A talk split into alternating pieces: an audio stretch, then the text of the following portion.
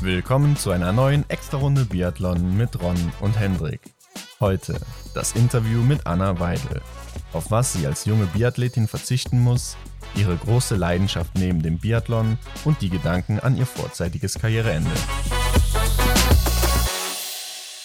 Montag, das bedeutet eine neue Folge Extra-Runde mit einem neuen Gast. Hendrik, wie geht's dir heute? Mir geht's super.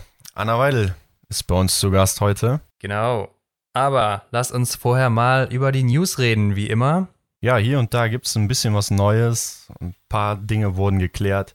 Beispielsweise Franziska Hildebrand. Sie macht weiter. Sie hatte Ja, genau. fast schon überlegt, nach der ja etwas durchwachsenen Saison natürlich aufzuhören, aber sie macht weiter und sie schließt sogar Olympia 2022 nicht aus. Ja, genau. Und damit sind auch direkt die Kader bekannt gegeben worden für die kommende Saison, beziehungsweise erstmal für die Vorbereitung natürlich. Entscheidet sich ja dann erstmal alles bei den deutschen Meisterschaften im September, Oktober, wer dann im Weltcup startet. Aber Franziska Hildebrand ist dabei.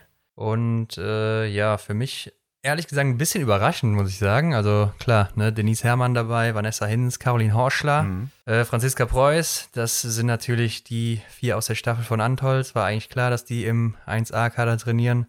Dazu kommt Maren Hammerschmidt zurück. Jo. Ja, ausgetauscht gegen Anna Weidel, die in den B-Kader gerutscht ist. Mhm. Und Janina Hettich weiter dabei, die ja auch keine so glückliche Saison hatte. Und eben Franziska Hildebrand. Also insgesamt acht Damen. Ja, was meinst du? Ist das so okay? Hättest du es auch so gemacht als Trainer oder? Ja, es ist schwierig. Man muss halt immer noch gucken, wen man da sonst noch in der Hinterhand hätte. Und ich kann verstehen, dass Franziska Hildebrand als erfahrene Athletin da auch den, äh, die Lehrgangsgruppe 1a der Damen ja, unterstützt.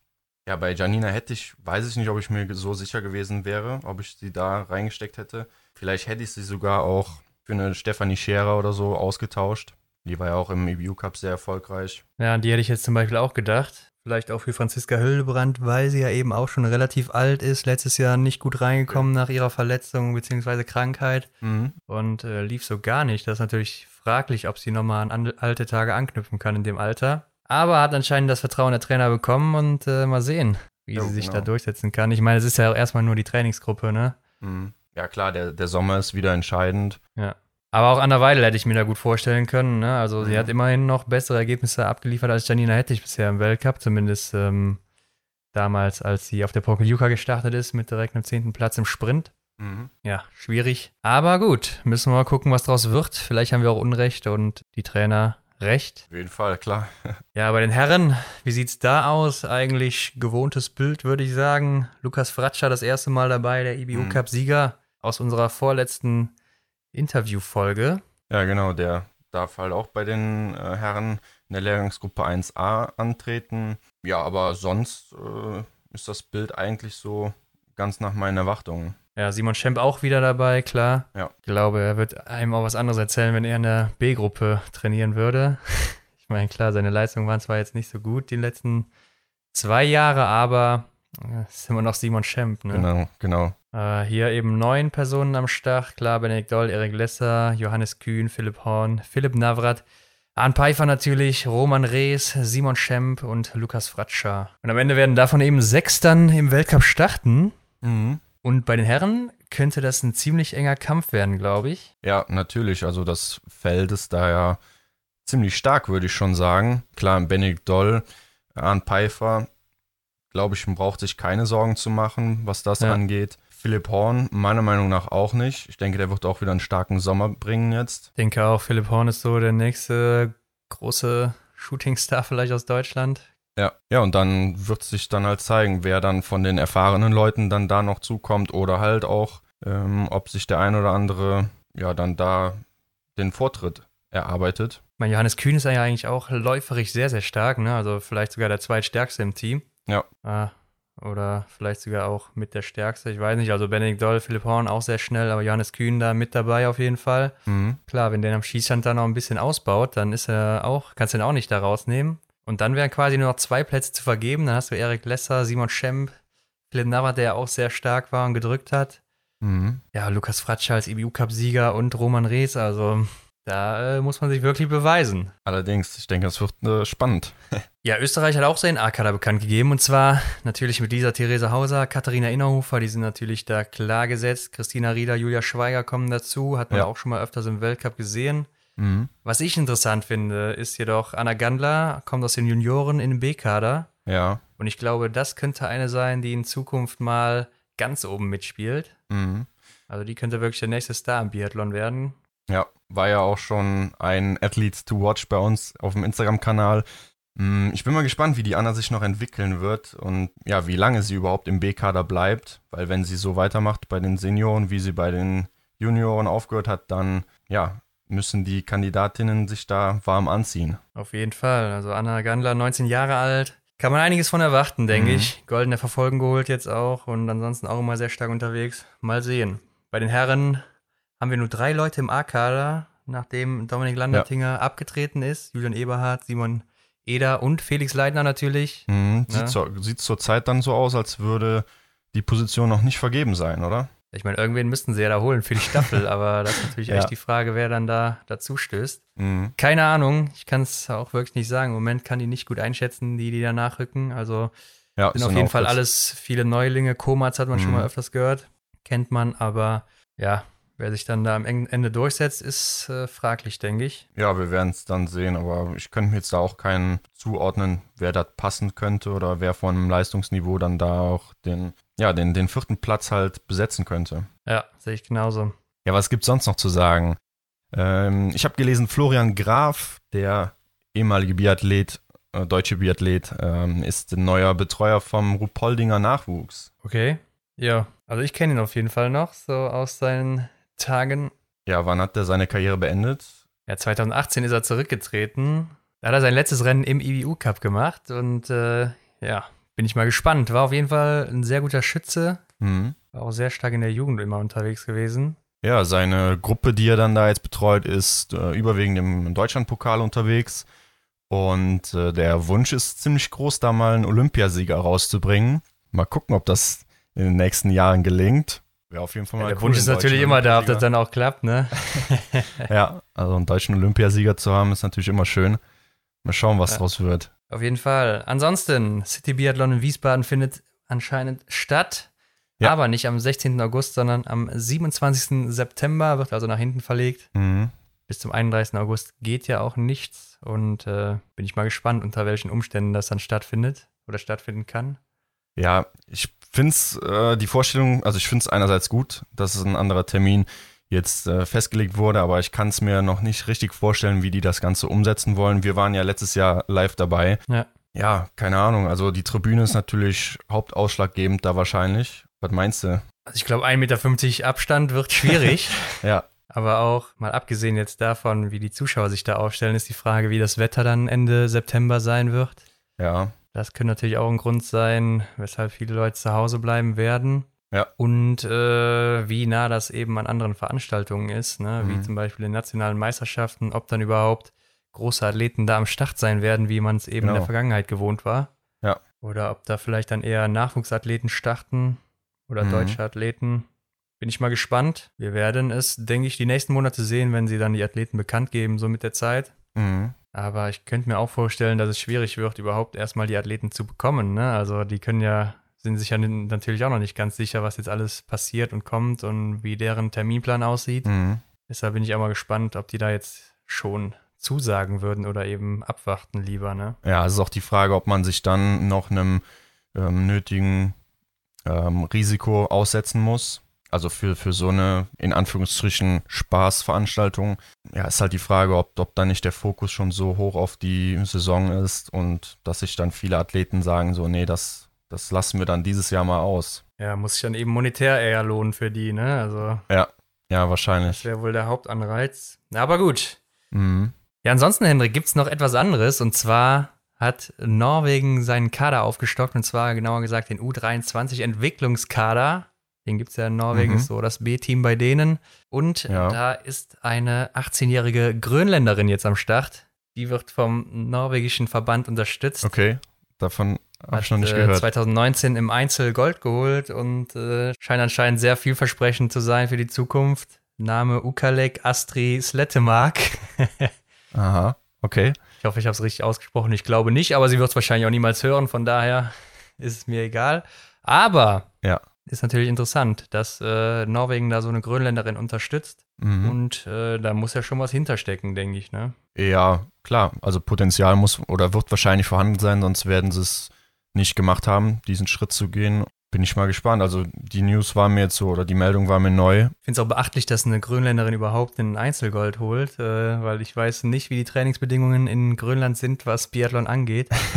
ich ja, weiß nicht, ob wir überhaupt schon mal eine Grönländerin wirklich äh, weit vorne im Weltcup gesehen haben die letzten Jahre. Ja, ja. Und wie das dann auch aussieht, immer mit dem Reisen in die skandinavischen Länder oder mitteleuropäischen Länder. Mhm. Stelle ich mir sehr schwierig vor als Gründenderin. Deshalb glaube ich, ein sehr guter Schritt für sie, äh, nach Norwegen zu ziehen, da zu trainieren und äh, gerade mit so einem starken Team dann, ne, von so starken Trainern auch zu profitieren. Mhm. Das kann so eine Athletin nochmal einen guten Boost geben, denke ich, wenn die schon so gut unterwegs war. Bin ich mal gespannt, was draus wird. Ja, auf jeden Fall. Gute Trainer und so, gute Bedingungen wird sie da haben. Mal gucken, was draus wird. Ja, ich bin auch gespannt, genauso wie du. Okay, aber ich würde sagen, das war's dann jetzt auch. Nee, Nein. Nein, das war es noch nicht. Und zwar hat sich äh, Laura Dahlmeier nochmal gemeldet. Ah ja, stimmt. Das ging ja auch ein bisschen ja. ähm, rund jetzt diese Woche, die vergangenen Tage. Und ähm, sie hat nochmal so ein bisschen über Olympia gesprochen. Ähm, aber ich wurde irgendwie nicht richtig schlau daraus. Also sie sagte ja, dass wenn Olympia 2022 in einer ähm, wintersportbegeisterten Region stattgefunden hätte, hätte sie eventuell weitergemacht. Und ja. naja, jetzt findet halt Olympia 2022 in Peking statt und das hat sie in ihrer Entscheidung, die Karriere zu beenden, halt beeinflusst. Was, was sagst du dazu? Wie, wie findest du das? Oder? Ja, ich kann mir ehrlich gesagt nur schwer vorstellen, dass das einer der Gründe war, weshalb man aufhört. Ja. Aber wer weiß, wenn es stimmt, okay. Äh, ich meine, klar, sie sagt auch, glaube ich, in dem Interview, dass ähm, es in Pyeongchang auch ganz anders war, als man sich das mhm. vorstellt, mhm. dass da auch gar genau. nicht so viele Zuschauer am Start waren und das eher enttäuschend war dann so als Athlet selber. Ja. Und äh, nicht gar nicht so ein großes Ereignis für einen selber dann ist, wie man das immer so denkt. Mhm. Keine Ahnung, ob das jetzt wirklich sie dann im Endeffekt wirklich beeinflusst hat. Ich kann es mir ehrlich gesagt nicht so vorstellen, dass äh, ja. äh, das jetzt einer der Gründe war, weshalb man seine Karriere beendet und alles hinschmeißt. Aber wenn sie das sagt, vielleicht, ja, ich weiß es nicht. Ja, Olympia ist halt der große Traum von wahrscheinlich jedem Sportler. Mm, und wenn der dann halt ähm, so unecht und aufgeblasen rüberkommt, so wie sie es halt in den Interviews beschrieben hat, ja, dann, dann kann man schon verstehen, dass man irgendwie enttäuscht ist oder so. Aber für mich wäre es auch bei weitem kein Grund, dann die Karriere so zu beenden oder generell die Karriere auf, aufgrund dessen dann zu beenden. Ja, aber wenn ich sie fragen könnte, würde ich auch äh, da gerne nochmal ansetzen, einfach um zu, zu erfahren, so wie das da war und ähm, wie die Bedingungen halt da einfach waren und was sie da halt mitgenommen hat und so. Ähm, also ist für mich ein interessantes Thema. Ja, dann haben, haben natürlich die Reporter auch spekuliert. Sie macht zurzeit einen Trainerschein und studiert Sportwissenschaften in München, wie wahrscheinlich jeder weiß.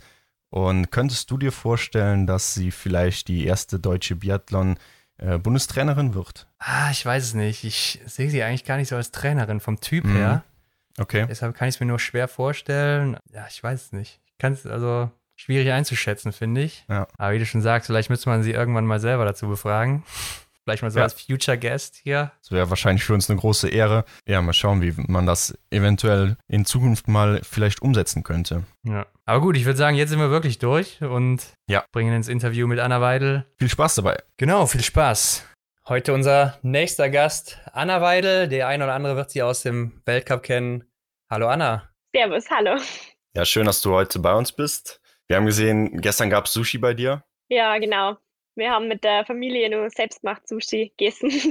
Ja, sehr cool. Selbstgemacht sogar. Ja, klar. Nicht schlecht. Also du bist schon so eine kleine Köchin dann auch, kann man sagen. Oh na, das eher weniger.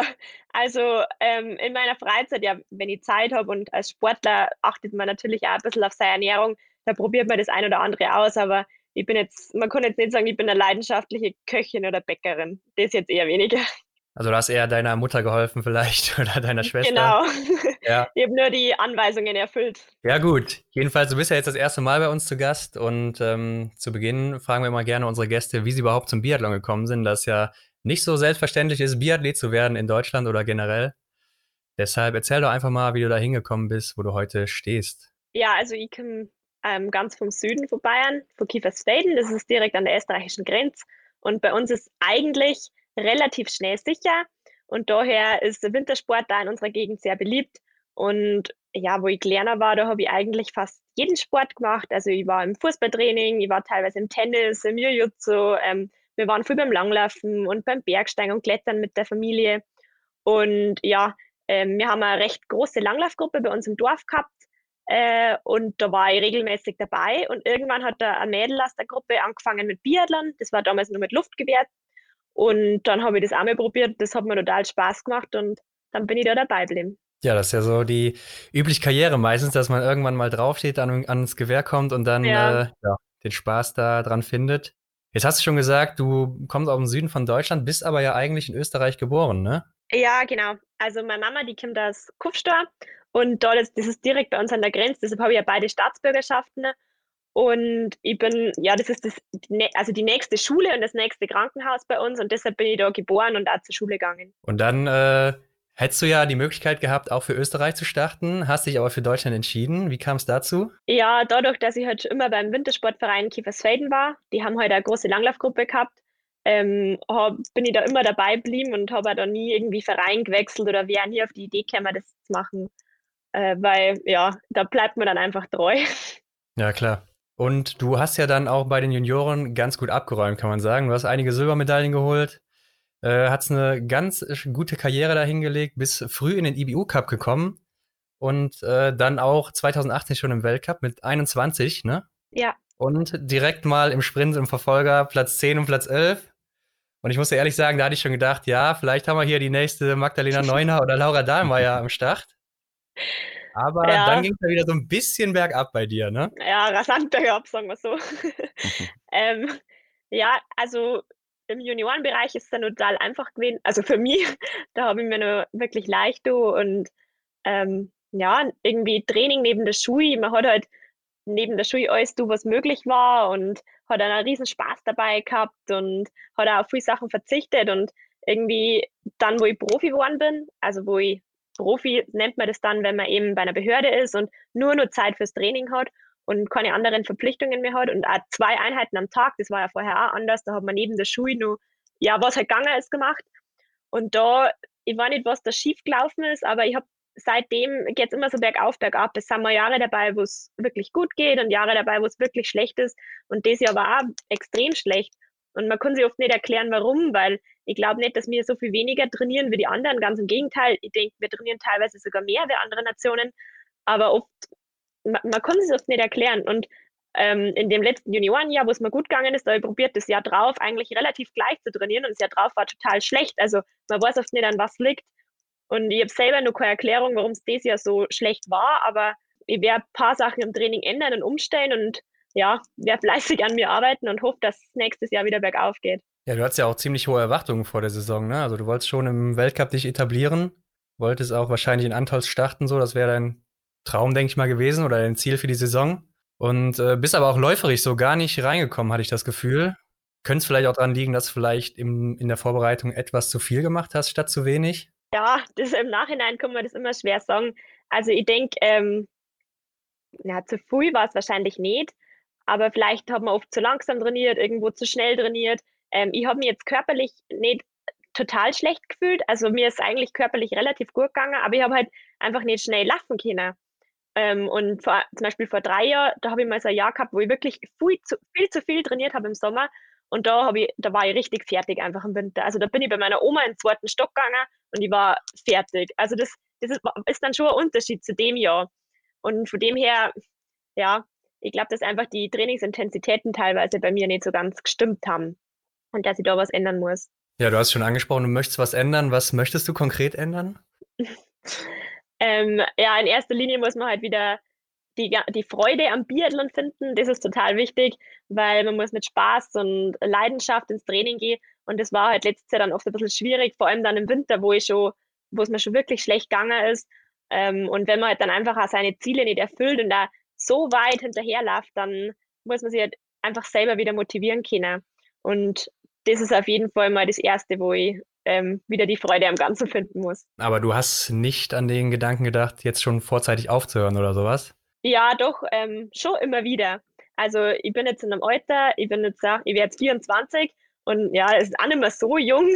Und wenn ich da oft an meine Schwester, die ist 22 und die macht oft so coole Sachen. Also die macht, die reist recht viel und die war mal ein Jahr in Amerika und ein Jahr in Ghana und jetzt möchte sie mit dem, wollte sie eigentlich mit dem Fahrrad von uns daheim aus nach Südafrika reisen. Und irgendwie habe ich schon oft das Gefühl, klar ist das eine schöne Erfahrung, das Biathlon. Ähm, man lernt total viel fürs Leben, man lernt coole Leute kennen, man kommt an viele verschiedene Orte.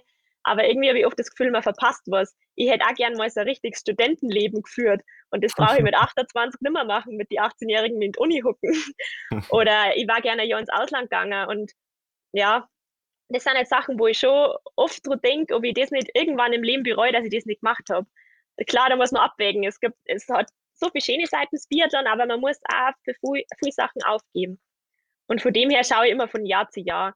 Und wenn, solange es mir Spaß macht und wenn ich jetzt auch wieder die Freiheit habe, dann werde ich auf jeden Fall nur weitermachen. Ja, ich denke, du hast auf jeden Fall auch noch äh, Ausbaupotenzial. Du bist ja noch nicht so alt, also auch wenn du es gerade so gesagt ja. hast. ähm, aber ich glaube, man will auch immer das, was man nicht hat gerade. Ich denke, andere Personen oder so, die gucken sich deine Laufbahn an und sagen, boah, ich wäre auch so gerne Biathletin, würde gerne durch ja, Skandinavien klar. reisen mhm. oder durch Mitteleuropa und äh, viel trainieren und Sport machen. Ne? Genau, es hat viel Vor- und Nachteile. Auf jeden Fall. Ja, ja aber ähm, du hast ja gerade angesprochen, du hättest gerne ein richtiges Studentenleben. Du studierst auch nebenbei, oder?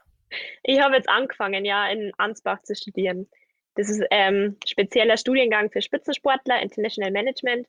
Und ja, aber das kann man halt nicht vergleichen, wie wenn ich in Innsbruck an der Uni sitze und dann äh, am Nachmittag zum Klettern gehe oder so. Also das ist schon was anderes. Ja, im Moment ist wahrscheinlich sowieso Online-Studium angesagt, ja, aber du wirst so. es anscheinend auch als Fernstudium dann machen, denke ich mal. Ja, wir haben immer wieder Präsenzphasen, aber wie gesagt, im Moment ist alles über E-Learning. Und lässt sich das dann bei dir mit dem IBU Cup oder Weltcup vereinbaren oder mit dem Training auch? Ja, wie gesagt, ich bin noch nicht so lange dabei, aber bis jetzt funktioniert es alles sehr gut. Und die, dadurch, dass halt wir nur Sportler in der Klasse sind, auch ähm, Sommersportler ganz viel, und die haben ja alle unterschiedliche Termine und das muss alles koordiniert werden, dass das für jeden passt. Ja. ja, jetzt steht auf jeden Fall auch die Vorbereitung an demnächst. Ich glaube, es geht bei euch jetzt am 1. Mai oder sowas wieder los oder jetzt Anfang Mai. Ja. Ähm, habt ihr schon irgendwas Konkretes gehört bezüglich Corona und wie das vonstatten gehen soll? Genaue Informationen haben wir noch nicht gekriegt. Sie hoffen, dass man ab Anfang Mai anfangen kann und das wird vielleicht ein bisschen wie in der Schule ablaufen, dass halt we nur wenige Leute an Skistand dürfen, nur wenige Leute in Kraftraum und immer nur in ganz kleinen Gruppen. Ja, wir hoffen, dass so funktioniert. Wir haben eigentlich unsere Grunduntersuchung in Leipzig Anfang Mai und da muss man auch schauen, ob das alles klappt. Sie haben nur gesagt, wir müssen von Woche zu Woche schauen. Das klingt auf jeden Fall nach einer vernünftigen Lösung, oder? Also ich gehe ja, davon aus, ja, dass es ähm, Schießen natürlich, wie man weiß, äh, ein großer Bestandteil des Biathlons ist und wenn man dann nicht an den Schießstand kommt, dann ist natürlich äh, echt großes Problem. Ja, ähm, wir sind jetzt eh relativ privilegiert, dass wir noch raus dürfen. Das ist ja in anderen Ländern auch nicht so. Und wir können immer nur Radfahren gehen oder laufen und auch mal Skirollern. Das ist ja bei uns zu Hause jetzt kein Problem. Ähm, und Schießen kann man auch mal eine Zeit lang überbrücken, indem man einfach mit der Waffe viel Trockentraining macht oder Laserschießen. Das kann man ja auch zu Hause machen. Ähm, ja, und das funktioniert dann schon mal einigermaßen. Ähm, ich denke, andere Nationen haben ja das gleiche Problem. Also wir sind ja nicht die Einzigen, die jetzt da einfach. Mhm. Ich glaube, andere haben nur größere Probleme wie in Italien oder sonst wo. Also von dem her geht es uns eh nur gut. Ja, das stimmt wohl. Hm, das habe ich jetzt schon öfters gehört, äh, dass das Laserschießen zu Hause durchgeführt werden kann. Wie kann man sich das vorstellen? Ist es dann eine andere Waffe oder wie ist das? Also ich habe ein Lasersystem von Acurize, das funktioniert wirklich extrem gut zu Hause. Das ist mhm. ein Tablet, das ist ein spezielles Tablet, da wird dann, da wird dann mehr oder weniger so ein Karton reingeschoben, wo die ähm, Scheiben aufgemalt sind. Und den Laser, den kann man an der Waffe befestigen vorn. Und mhm. das muss man erst einstellen, dass das passt, dass das halt in der Mitte ist, der Laser. Und dann wird einem immer genau angezeigt, wo man hingeschossen hat. Also ich ja. habe zum Beispiel das Tablet mit meinem Handy verbunden und dann sehe ich sofort, was für Ring das war. Wir haben ja immer die Ringe, genau in die Mitte ist der Zehner und dann wird das, geht das nach außen, ähm, nimmt das ab und sieht man, sieht man dann sofort das Ergebnis. Und musst du dann auch noch wirklich abdrücken, so wie am Schießstand klassisch, oder ist es nur, dass die Richtung stimmt? Man tut ganz normal abdrucken und auch repetieren, aber es ist immer nur was anderes wie am Schießstand, weil man hat halt den Rückschlag nicht. Ah, okay. Und das ist dann schon nochmal ein Unterschied. Also man kann es nicht ganz genau mit dem Scharfschießen vergleichen, aber zum Training ist es auf jeden Fall sehr gut. Und wenn man da die Möglichkeit hat, dann kann man das auf jeden Fall nutzen. Und da wird dann auch die äh, Entfernung simuliert oder wie sieht das aus? Na, das ist eben auf, also den Laser, wo ich habe, den kann man auf fünf oder zehn Meter schießen. Mhm. Also das ist, ja. Und ohne Wind Deutlich weniger. Ja, eben. Die äußeren Einflussfaktoren sind halt natürlich auch nicht ja. gegeben. Also es ist schon um einiges einfacher. Ja, also äh, du kannst dich fit halten, wie du gesagt hast, hast damit jetzt kein Problem, weil du ja noch raus darfst. Das heißt, deine Vorbereitung ist gerettet und weißt du schon, in welchem Kader du starten wirst? A-Kader, B-Kader? Ähm, ich bin im B-Kader. Also wir haben so einen Perspektivkader und ja, wir sind jetzt aktuell am Stützpunkt Ruppolding zu dritt, die wohl im per na, zu viert, die wohl im Perspektivkader sind und sind, denke ich, ja, eine sehr gute Trainingsgruppe. Mit wem bist du da so unterwegs? Also im B-Kader sind jetzt nur die Deigentisch Marion, die Schneider Sophia und die Scherer Steffi. Mhm. Genau. Es hört sich also fast so an, als wäre Maren Hammerschmidt im A-Kader unterwegs. ich weiß nicht, was offiziell ist oder was nicht, deshalb sage ich da noch nichts. Vorbereitung gerade angesprochen. Du hast ja mit Sicherheit für die nächste Saison schon wieder Ziele haben. Wie sieht es da aus bei dir? Ja, also in meinem Alter denke ich, muss Ziel immer sein, dass man im Weltcup dabei ist und auf jeden Fall, also im Weltcup einfach nur dabei sein, macht auch keinen Spaß. Ähm, man möchte dann auch schon vorne mitlaufen und die Eltern ein bisschen ärgern und da gute Ergebnisse bringen. Und das, ja, das Ziel ist immer, dass man die WM-Quali schafft und bei der WM dabei ist. Das sowieso. Aber wie gesagt, einfach nur dabei sein, ist halt, macht auch keinen Spaß. Ja, klar. Du ähm, bist ja auch in der Freizeit relativ viel mit deinem Hund unterwegs, wie man sehen kann. Ja. Also es scheint so ein bisschen dein bester Freund zu sein und auch so ein bisschen dein Trainingspartner im Moment. Ja, richtig. Ähm, also mein Hund, der ist jetzt ein gutes Jahr alt. Den haben wir jetzt erst vor ein paar Tagen kastrieren lassen. Ähm, ja, und das ist immer Border Collie. Die wollen extrem viel laufen. Mhm. Und der ist wahnsinnig hyperaktiv, also teilweise richtig anstrengend. der muss sehr viel gefordert werden und das ist perfekt. Der geht beim Radlfahren manchmal mit und beim Berggehen laufen. Und ja, meine Mama ist Lehrerin und dadurch geht er ab und zu in die Schule mit, mit der Mama. Mhm. Für die Kinder, vor allem für ADHS-Kinder, wirkt er da sehr beruhigend.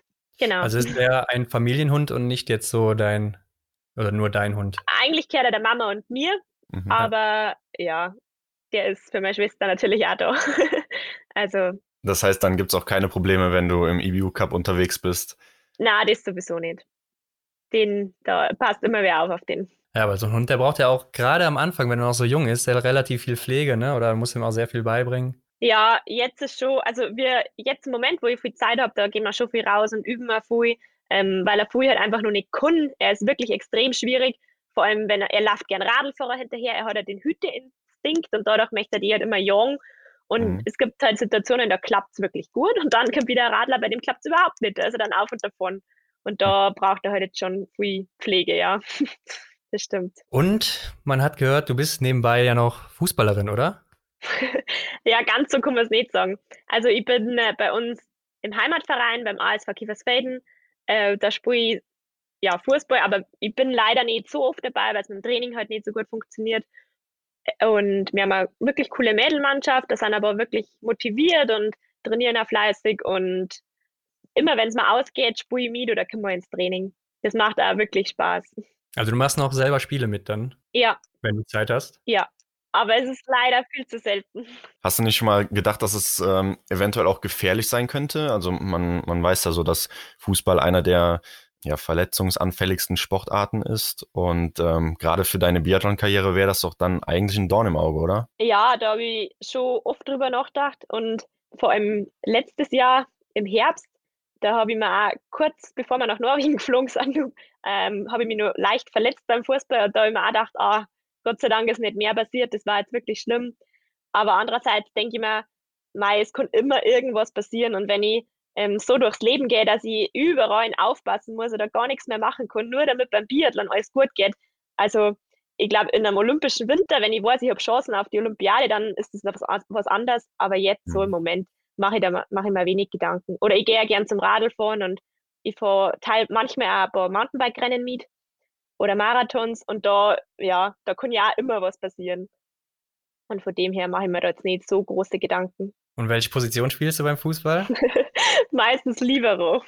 oh, also ran hinten nochmal ab. Ja, ich war, den gibt es nicht mehr oft, aber bei uns gibt es noch. Hast du denn auch ähm, Fußball, äh, Fußballspieler als Vorbilder oder vielleicht sogar Fußballspielerinnen? Ah, na, also ich, ich schaue schon gern Fußball, vor allem die großen Fußball-Events, aber ich bin jetzt nicht fußballfanatisch. Ich glaube, so Libero gibt es ja auch gar nicht mehr im Profifußball. Ne? Ja auch eher so, so ein Kreisliga-Ding bei den Männern ja. zumindest noch. Genau. Oder bei den Damen weiß ich nicht, wie es aussieht. Aber ja, auf jeden Fall wichtige Position in der Kreisliga, das kann ich dir schon mal sagen. Aber kommen wir mal zum Thema Ernährung, weil wir haben ja eben drüber geredet, du hast Sushi gegessen und ich glaube, wenn ich dich so ein bisschen beobachte oder richtig beobachtet habe, dass du vegan unterwegs bist. Na, das eigentlich nicht. Also, also deinem Blick zu entnehmen, sage ich schon mal nein. Na, ähm, ganz so ist nicht.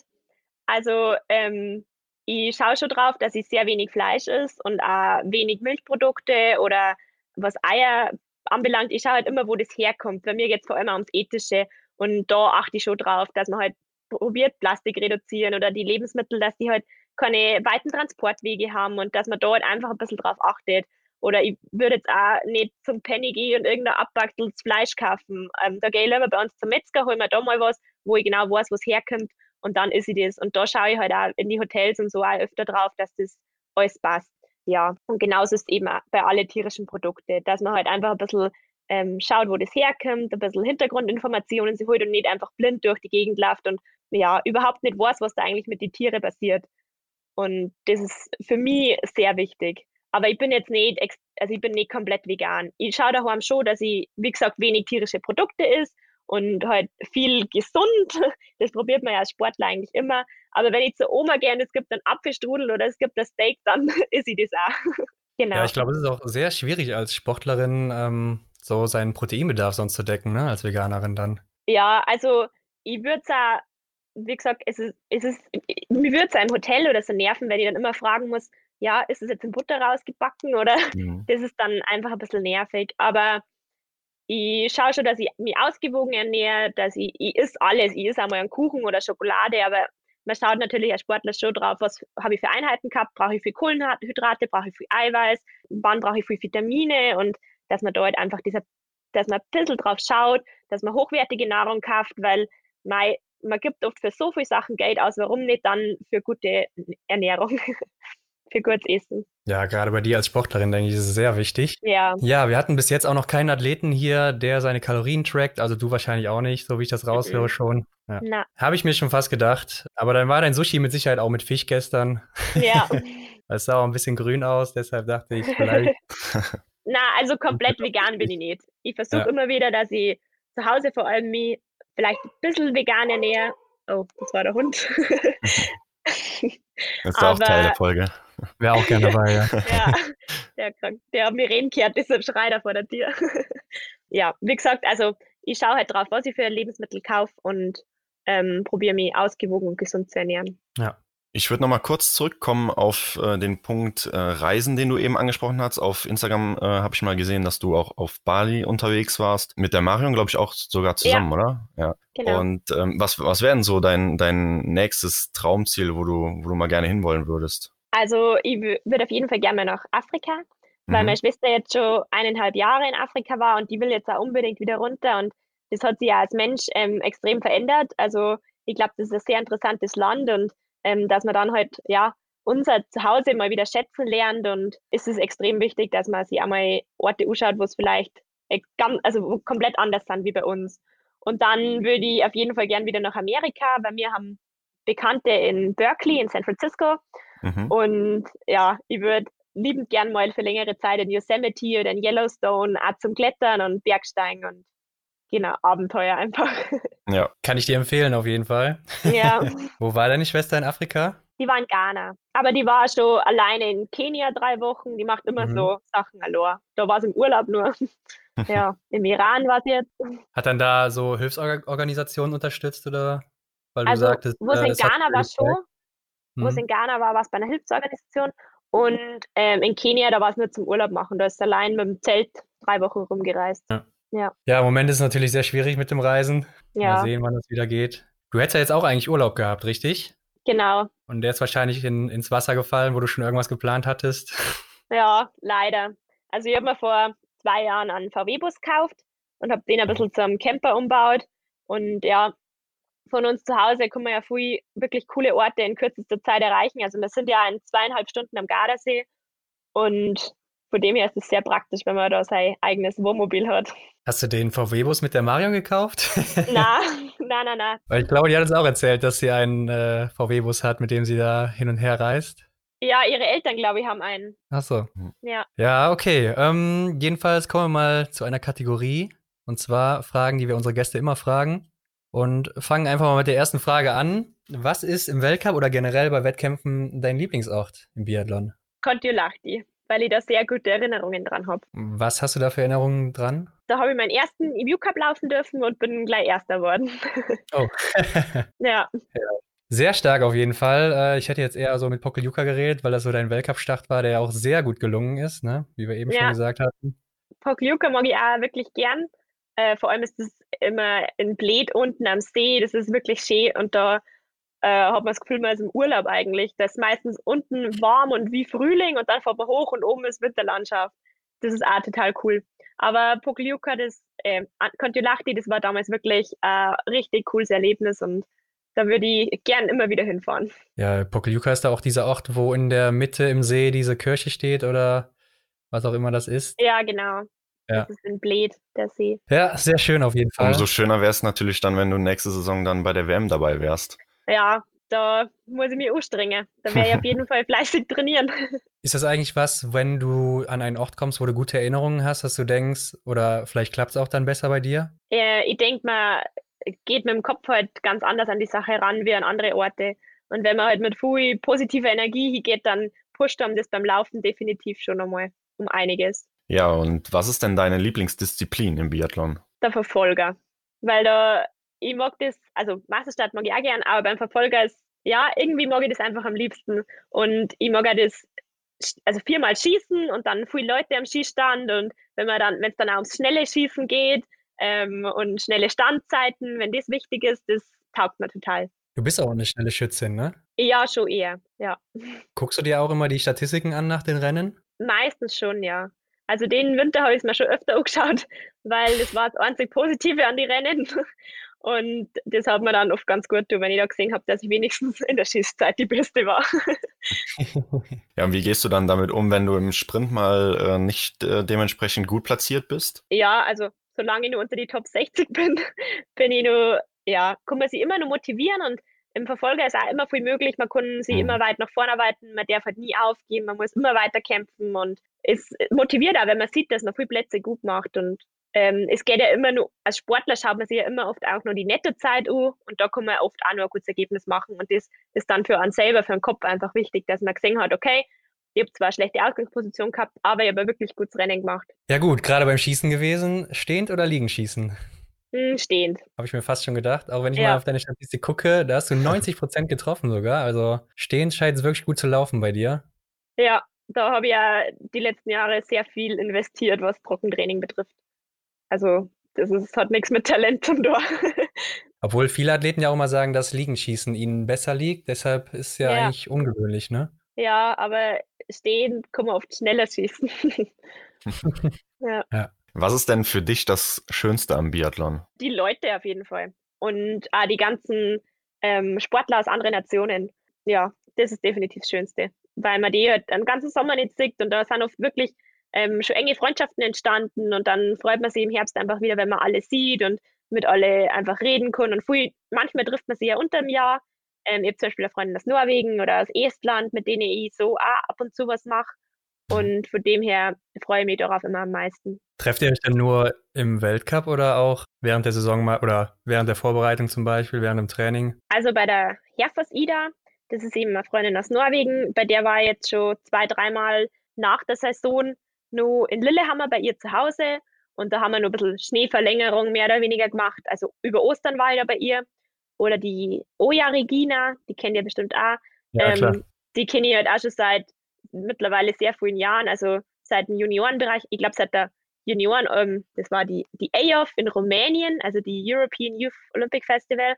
Und die ist dann auch schon, ich glaube, sicher dreimal bei mir zu Hause gewesen über den Sommer und war halt dort zum Trainieren bei mir. Genau. Gibt es denn was am Biathlon, was dir gar nicht gefällt oder was du sogar schlimm findest? Oh, das ist schwierig. ja, so direkt jetzt nicht. Also es gibt manche Orte, die wo ich einfach nicht so gern mag. Oft leider ein bisschen im Ostblock, wie Osseblies, Slowakei oder in Minsk hat es mir also die Stadt ist eigentlich ganz cool, aber da hat es mir jetzt auch generell nicht so gut gefallen. Aber sonst, nein, ich denke, nicht alle Trainingseinheiten sind immer cool. Wenn man im Herbst bei drei Grad und ähm, schüttenden Regen zum Laufen gehen muss für zwei Stunden, das ist dann nicht so angenehm. Aber das gehört halt einfach dazu. Ja. Hm, dein schönster Moment im Biathlon bis jetzt? Mein schönster Moment. Also es gibt äh, sehr, sehr viele schöne Momente. Es ist jetzt schwierig, dass man da den schönsten nimmt. Aber das war sicher beim Weltcup in äh, Hochfilzen dieses Jahr, auch wenn da vielleicht die Ergebnisse nicht gut waren, aber da war meine ganze Familie da. Der Hund leider nicht, der hat im Auto warten müssen, der hat nicht rein dürfen. meine Schwester war da, ähm, mein Freund war da, seine Familie war da.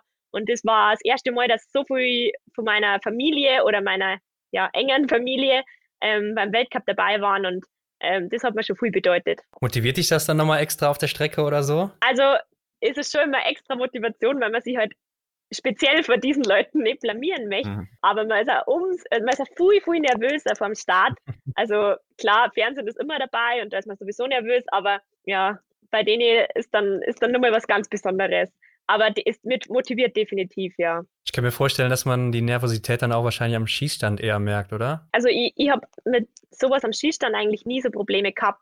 Ich setze mich da nie so unter Druck am Schießstand. Ich konnte es immer relativ gut ausblenden. Also bei mir ist es eher vor dem Start, dass ich da wirklich extrem nervös bin. Und sobald ich losgelaufen bin, ist dann eigentlich weg. Dann bist du voll im Fokus. Genau. Ja, ich denke, als kleine Biathletin früher, in der Jugend oder auch heute vielleicht noch, hat man ja eigentlich immer Vorbilder im Sport selber. Wen hattest du da oder hast vielleicht auch heute noch als Vorbild im Biathlon? Also, wo ich ganz klar war und nur Langlauf gemacht habe, da war immer die Evi Sachenbacher mein großes Vorbild. also die, die hat halt auch immer so, die war immer so hübsch und mit ihrer China Zipfel und die war einfach irgendwie süß und dann war sie so erfolgreich und ja, die war immer ein großes Vorbild für mich. Und mittlerweile muss ich sagen, ich habe jetzt kein direktes Vorbild. Es gibt wirklich viele Athleten, von denen man viel lernen kann von den Norweger immer von der Lauftechnik probiert man sich was abschauen oder ja, die Dorothea Viera im Schießen ist natürlich, ähm, wo man vor allem als junger Athlet immer viel lernen kann. Oder ja, so jung bin ich nicht mehr. aber ähm, ja, schon so, als wärst also, so alt. Ja, das nicht, aber ich kenne immer zu den Jungen. Und ja. von dem her, ja, ich, also ich habe kein spezielles Vorbild mehr, aber es gibt viel, wo ich immer probiere, dass man sich da und da was abschaut und was lernen kann. Ich glaube, Franziska Preuß wäre auch so eine, wo man sich gut was abgucken kann. Ne? Die wohnt ja auch dann da bei dir oder trainiert auch ja. bei dir. Ja, genau. Gerade am Schießstand, denke ich jetzt mal. Die hat einmal einen guten Ablauf und äh, zügiges Schießen und ich glaube, die war fast die beste Schützin des Jahr, oder? Beste ja, Treffer, ja. ja genau. genau. Also da kann man definitiv was lernen. Aber ja noch eine der schnellsten. Ja, da kann man sich ja glücklich schätzen, dass man so jemanden bei uns am Stützpunkt hat da wo man gefordert wird. ja, auf jeden Fall. Ja, hast du denn auch ähm, Leute, zu denen du außerhalb des Sportes vielleicht aufschaust oder irgendeine Persönlichkeit, die du besonders schätzt, ja, oder als vielleicht als Vorbild betrachtest? Also ein großes Vorbild ist für mich immer schon meine Mama gewesen, weil die einfach ähm, schon viele Rückschläge in ihrem Leben durchmachen hat müssen und die ist unglaublich stark und ähm, meistert alles und jetzt auch, die, die ist einfach immer, trotzdem immer positiv und zu der kann man immer kommen und dieser offene, herzlicher Mensch. Und ähm, ja, das ist schon irgendwie so ein bisschen ein Ziel, dass ich mal so wäre wie sie im Leben. Und sonst bin ich, ja, ist jetzt nicht außerhalb des Sports, aber ich bin ein großer Fan von Peter Sagan. Und hm, ja. ja, genau. Du wohnst auch zusammen mit deiner Mutter, oder? Ja, mehr oder weniger. Also ich habe eine Wohnung in Kiefersfelden und ich habe ein Zimmer in Ruhpolding noch. Und ich werde jetzt aber demnächst mit meinem Freund zusammenziehen und so lange bin ich jetzt dabei bei der Mama. Genau. Du hast ja eben schon mal ein bisschen angesprochen, du studierst International Management, aber wärst du da auch gelandet, wenn du nicht im, in den Biathlonsport gekommen wärst? Oder wo wärst du heute? Na, definitiv nicht. Also ich wäre wahrscheinlich ähm, nach der Schule ja ins Ausland gegangen, ähm, höchstwahrscheinlich nach Amerika. Und dann hätte ich definitiv in Innsbruck studiert und zwar entweder Tiermedizin, das wäre in Innsbruck aber nicht gegangen, also hätte ich wahrscheinlich ähm, auf Lehramt italienischen Sport studiert. Italienischen Sport? Ja, na, Italienisch und Sport auf Lehramt. Ach, Italienisch und Sport, okay. ja, Habe ich nicht missverstanden. Genau. Du scheinst auf jeden Fall sehr fasziniert zu sein von Amerika. Oder liegt es jetzt einfach nur daran, dass du da Verwandte hast oder Bekannte? Es ist ein sehr vielseitiges Land und äh, ich war schon zweimal jetzt drüben und es hat mir immer richtig gut gefallen. Also auch vor allem Kalifornien, die sind sehr tolerant und die sind einfach offen und warmherzige Menschen und ja, ich war schon mal im ähm, Yosemite und da war ich aber leider nur viel zu kurz und da hätte ich gerne noch viel, viel mehr gesehen und gemacht. Ja, kann ich auch nur bestätigen. Also ich war ja. auch schon mal da. Wirklich ein cooles Land und vor allen Dingen das Wetter ist natürlich besser als hier. ja. Bist du auch generell jemand, der neben dem ganzen Schnee in der Biathlon-Saison dann auch mal gerne in der Sonne rumliegt? Also am, am Strand? Ja, eigentlich so. Also ich würde eher sagen, dass ich sogar Sommermensch bin. Mhm. Wie gesagt, ich würde sehr gerne Radfahren, äh, Mountainbike und Rennrad. Und wo ich ungefähr sechs Jahre alt war, habe hab ich zum Windsurfen angefangen. Und mittlerweile komme ich auch leider viel zu selten dazu. Aber früher, wo man noch, also wo meine Schwester und ich noch kleiner waren, da sind wir sehr früh gereist und waren halt immer beim Surfen unterwegs. Und das war so eine Leidenschaft, wo wir eigentlich immer gesagt haben, oh, wir möchten mal viel mehr surfen und ähm, zum Surfen fahren. Und ja, wir haben es so gut wie möglich gemacht, aber jetzt geht halt leider nicht mehr so oft. Und da würde ich auch gern weiter anknüpfen und mehr machen. Ja, sieht man auf jeden Fall oder hört man, dass du äh, sehr breit aufgestellt bist, was äh, Sportarten angeht oder Aktivitäten angeht. Ja, schon also eher. Bei dir, bei, bei dir wird es auf jeden Fall dann nicht langweilig. Na, da habe ich auch keine Sorgen. Mhm. also ich würde auf jeden Fall nicht in ein Loch fallen. Ich wüs wüsste schon was mit meiner Zeit anzufangen. Aber gehen wir mal davon aus, du hättest ein bisschen Zeit über. Hörst du dann auch andere Podcasts? Außer die extra ähm, Runde? ja, ganz unterschiedlich. Also vom Erik und vom Arndt den Podcast habe ich öfter gehört. Mhm. Und ähm, ich weiß nicht, ob ihr Herrengedeckt kennt. Ja, also vom Hören schon. ja, genau. Die, das sind so Mädel, die reden eigentlich ziemlich viel Schmarrn, aber es ist total lustig und den höre ich auch öfter. Oder ähm, ganz unterschiedlich. Manchmal schickt mir die Mama was vom Alpenverein oder irgendwas. Also alles bunt gemischt. Wir haben noch keinen gefunden, Hendrik, der gemischtes Hack oder fest und flauschig hört. So die eigentlich die Standard-Podcast. Mhm. Ja. ja, gut. Kommen wir zu unseren Special-Fragen. Und zwar, wenn du dir den besten Biathleten oder die beste Biathletin der Welt zusammenstellen könntest, und egal ob Frau, Mann, aktiv oder inaktiv, welche Eigenschaften würdest du nehmen und von wem? Oh Gott. ähm, jetzt muss ich kurz überlegen. Also ich würde auf jeden Fall einen Humor vom Erik nehmen. mhm. Dann ähm, die Schießleistung von der Doro und also den Killerinstinkt am Schießstand von ihr. Dann äh, die Laubtechnik vom Johannes Tingesbö und halt auch die Schnelligkeit, ja, ja, das war es eigentlich schon. Reicht, oder? Ja, der Johannes, der, äh, der, den überzeugt auf jeden Fall jeder Moment. Ja, ja gerade läuferig ist halt, ja, ist schon Wahnsinn, ne? ja, mhm. klar. Ja, und dann haben wir noch eine Frage und zwar, hm, was würdest du auf eine Werbetafel schreiben, äh, zum Beispiel am Times Square in New York, ähm, wo es jeder sehen kann? Beispielsweise ein, ja, ein Motto, nach dem du lebst oder irgendwie sowas. Oh. Ich habe eigentlich wenig Mottos, nachdem ich lebe. Ich lebe. Oder, oder Leuten, ähm, um Leuten einen Denkanstoß zu geben. Okay. Also, ähm, was mich auf meinen Weg öfter mal begleitet hat, das war so ein, ähm, das war so ein Minispruch von so einer Radfahrerin, die hat das immer, das war einfach nur do your job. Also das war quasi so, ähm, mach einfach dein Zeug, geh deinen Weg, mach das, arbeite das ab, ähm, lass dich nicht abbringen und dann funktioniert das auch. Und das war mir eigentlich immer wichtig, dass man nicht sie von irgendwas beeinflussen lässt oder sie abkämmen lässt oder ja. Und von dem her war das eigentlich immer so mein Spruch. Also do your job. Ganz simpel. Funktioniert das auch bei dir? Nicht immer. Leider. Ja, dann hast du ja auf jeden Fall noch ein bisschen Ausbaupotenzial. Ja. Ja, ansonsten erzähl doch mal unseren Zuhörern, wo sie dich finden können, wenn sie dich begleiten wollen auf deinem Weg in den Weltcup oder zur WM nächstes Jahr. Wo sie mich finden können. Ja, zum Beispiel im Internet, auf so, Instagram auf oder okay. Facebook. Also ja, wie gesagt, ich bin auf Instagram vertreten. Und also du sollst Facebook. nicht deine Adresse hier verraten. okay, perfekt. Also ja, wie gesagt, auf Instagram und Facebook. Ähm, da bin ich ja, glaube ich, relativ aktiv. ähm, ich schaue schon, dass ich regelmäßig mal so ein kurzes Update poste. Und ja, vielleicht könnt ihr öfter mehr aufs Training eingehen. Ich glaube, mein Hund ist viel zu oft zu sehen. genau. Aber sonst, ich trainiere eigentlich nur in Röpeding. Also äh, das haben Zuschauer immer gerne erwünscht beim Training. das ist kein Problem, da kommen wir öfter mal vorbeischauen. Und ja, es freut uns Sportler, wenn wir da ist. Das ist noch ein äh, interessanter Aspekt. Ähm, wenn man in Rupolding an der Bahn ist, ähm, seid ihr dann auch für ein kurzes Gespräch zu haben? Also darf man euch dann kurz ansprechen oder seid ihr so im Fokus beim Training, dass da eigentlich nichts dazwischen kommen sollte oder darf? Also im Training muss nicht unbedingt sein, aber wenn man danach fertig ist mit dem Training und zur Umkleide geht oder so, dann ist man natürlich offen für ein kurzes Gespräch. Das ist dann eigentlich kein Problem. Aber im Training, also man kommt eigentlich ja nicht auf die Rollerbahn als Zuschauer. Mhm. Ähm, und es ist halt manchmal, jeder hat halt so seine Schwerpunkte, auf die er sich konzentriert. Und, und bevor man zum Skistand hinfährt, ist es immer nervig, wenn dann wer da steht und sagt, hey, warte mal kurz, mhm. bleib mal stehen. Ähm, das funktioniert eigentlich schlecht. Aber nach dem Training ist es eigentlich kein Problem wenn man nicht gerade einen wichtigen Termin hat, wo es ja. stresst, aber das ist selten der Fall.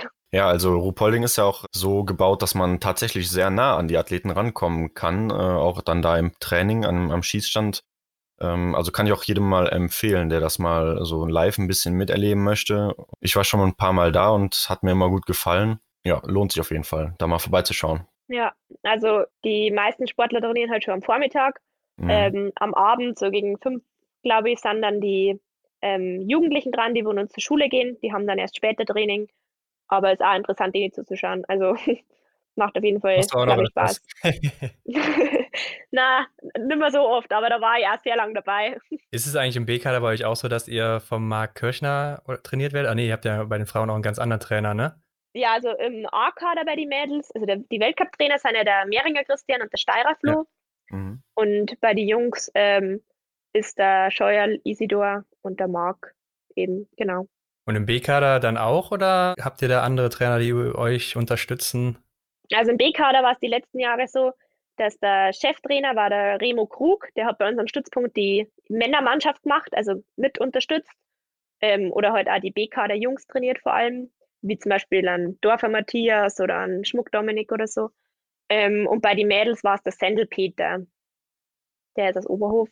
Und der war bei den ganzen EVU Cups dabei und die B-Kader-Lehrgänge, genau. Matthias Dorf hatten wir übrigens auch schon hier. ja, weiß ich. ja, dann auf jeden Fall vielen Dank für deine Zeit. Hat uns sehr gefreut. Ja, gern. Ja, wir bedanken uns bei dir. Und Leute, folgt der Anna auf ihrem Weg in den Weltcup in, die, in der nächsten Saison. Hoffentlich sehen wir dich da wieder. Vielleicht ja. auch bei der WM. Wäre natürlich okay. sehr schön für dich, gerade weil du da so schöne Erinnerungen hast.